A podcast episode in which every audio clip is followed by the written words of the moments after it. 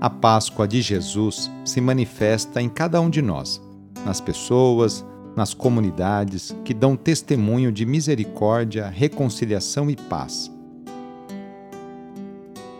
Iniciemos esta oração traçando sobre nós o sinal da cruz, sinal do amor de Deus por cada um de nós. Em nome do Pai, do Filho e do Espírito Santo. Amém.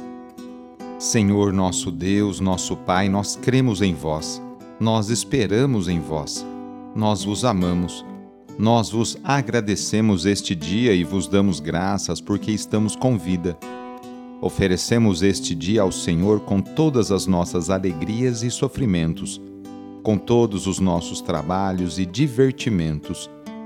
Guardai-nos do pecado e fazei de nós instrumentos de vossa paz e do vosso amor. Ajudai-nos a observar vossos santos mandamentos.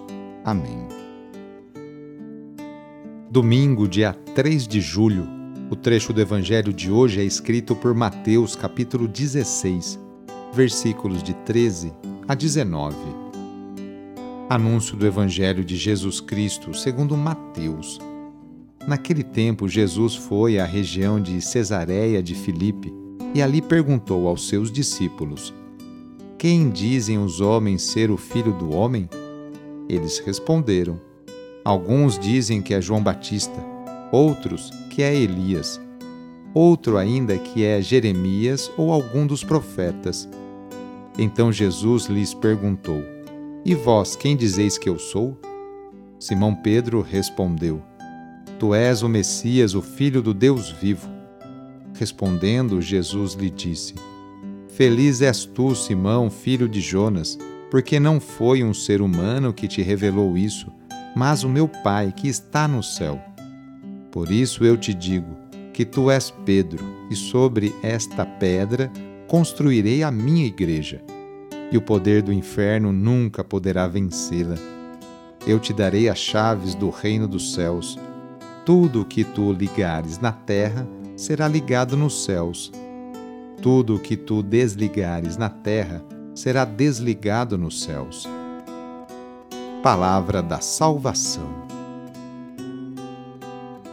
pescador da Galileia, Simão Pedro responde ao chamado de Jesus, que logo lhe dá o apelido de Cefas, rocha, pedra, e faz dele o responsável pelo grupo de discípulos.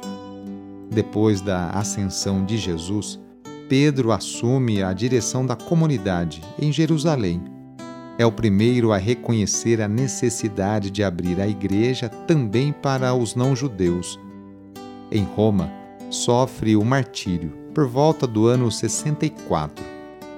De perseguidor dos cristãos a apóstolo de Cristo, Paulo foi o primeiro grande missionário da Igreja. Quatro grandes viagens apostólicas.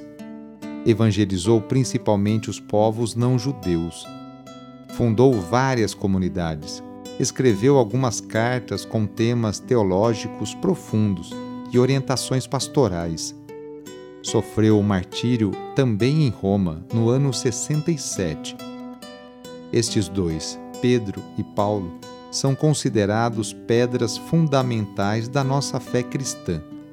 O Papa, por exemplo, é o sucessor de Pedro. Na oração de hoje, vamos pedir especialmente a bênção para as famílias a família é a principal responsável pela formação da consciência humana e cristã de uma pessoa. A família é a célula principal da sociedade e atualmente vemos um grande sofrimento de tantas famílias que passam por dificuldades em seus relacionamentos. Vamos fazer o seguinte: reúna sua família e vamos pedir juntos a Deus a sua bênção. Deus de misericórdia, Criador e reparador do vosso povo, que fizesses da família humana, constituída pela aliança nupcial, o sacramento de Cristo e da Igreja. Derramai a abundância das vossas bênçãos sobre esta família reunida neste momento, para que aqueles que nela vivem unidos pelo amor sejam fervorosos no espírito, assíduos na oração, solícitos uns pelos outros atentos às necessidades de todos e deem testemunho da fé pela palavra e pelo exemplo. Por nosso Senhor Jesus Cristo. Amém. Peçamos a Deus a sua bênção. O Senhor esteja convosco, Ele está no meio de nós. Pela intercessão de São Pedro e São Paulo, desça sobre você, sobre a sua família, sobre as suas intenções, a bênção do Deus Todo-Poderoso, Pai, Filho e Espírito Santo. Amém.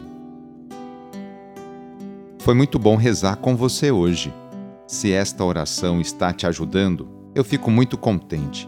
Então envie o link da oração para seus contatos, familiares, amigos, conhecidos.